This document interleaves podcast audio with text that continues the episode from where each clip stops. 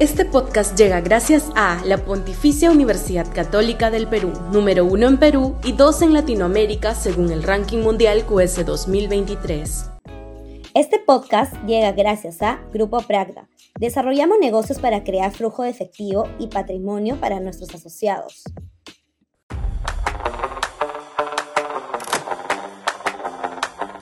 Gabinete Otárola respira contra los rumores que arreciaron en los últimos días respecto de un inminente cambio de ministros que podía incluir al propio presidente del Consejo de Ministros, Alberto Tarola, este gabinete parece más sólido que nunca.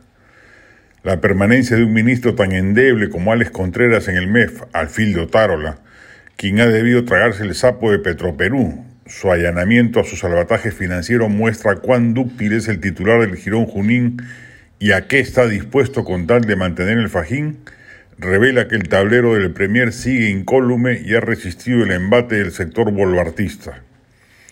Fue el titular del MIDI, Julio de Martini, bajo el manto de la presidenta, quien, a pedido de la propia primera mandataria, organizó la velada con los economistas Luis Carranza y José Arista, que tanto escausor causó en el ministro Contreras y lo llevó a amagar una renuncia que luego fue amañada por las movidas del astuto y funcional Otárola.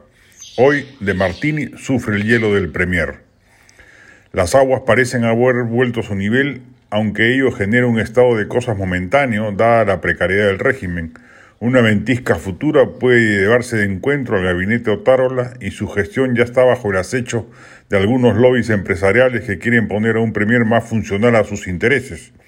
Allí, para variar, encabeza la lista de premierables un inefable ex premier aprista, quien se muere de ganas de volver a disfrutar las mieles y oros del poder político y sabe que por la vía electoral ello es imposible. Lo cierto, en todo caso, más allá de este juego de intrigas e intentos de serruche, es que de prosperar esta estabilidad mediocre, de la cual el único que se podrá congratular es el premier Otarla, más no el país, Olvidémonos de una recuperación económica consistente con nuestras potencialidades y lo que es más grave, descartemos que se construya una estrategia eficaz contra la delincuencia organizada que nos azota, a la sazón los dos mayores problemas vigentes que como país enfrentamos. No ocurrirá, al menos en el corto plazo, un upgrade político en el gobierno de Dina Boluarte. Seguirá funcionando de la misma manera que lo ha hecho en su poco más de un año de gestión Mucha medianía y poca eficacia será el denominador común del período que se avecina. El Perú seguirá languideciendo al son de los apetitos de poder del establishment que ha dispuesto un premier más dado a la supervivencia que la transformación ejecutiva de su entorno y la solución real de los problemas que afronta.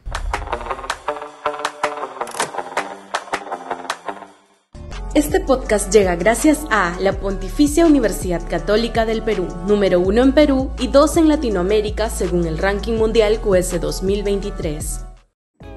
Este podcast llega gracias a Grupo Pragda. Desarrollamos negocios para crear flujo de efectivo y patrimonio para nuestros asociados.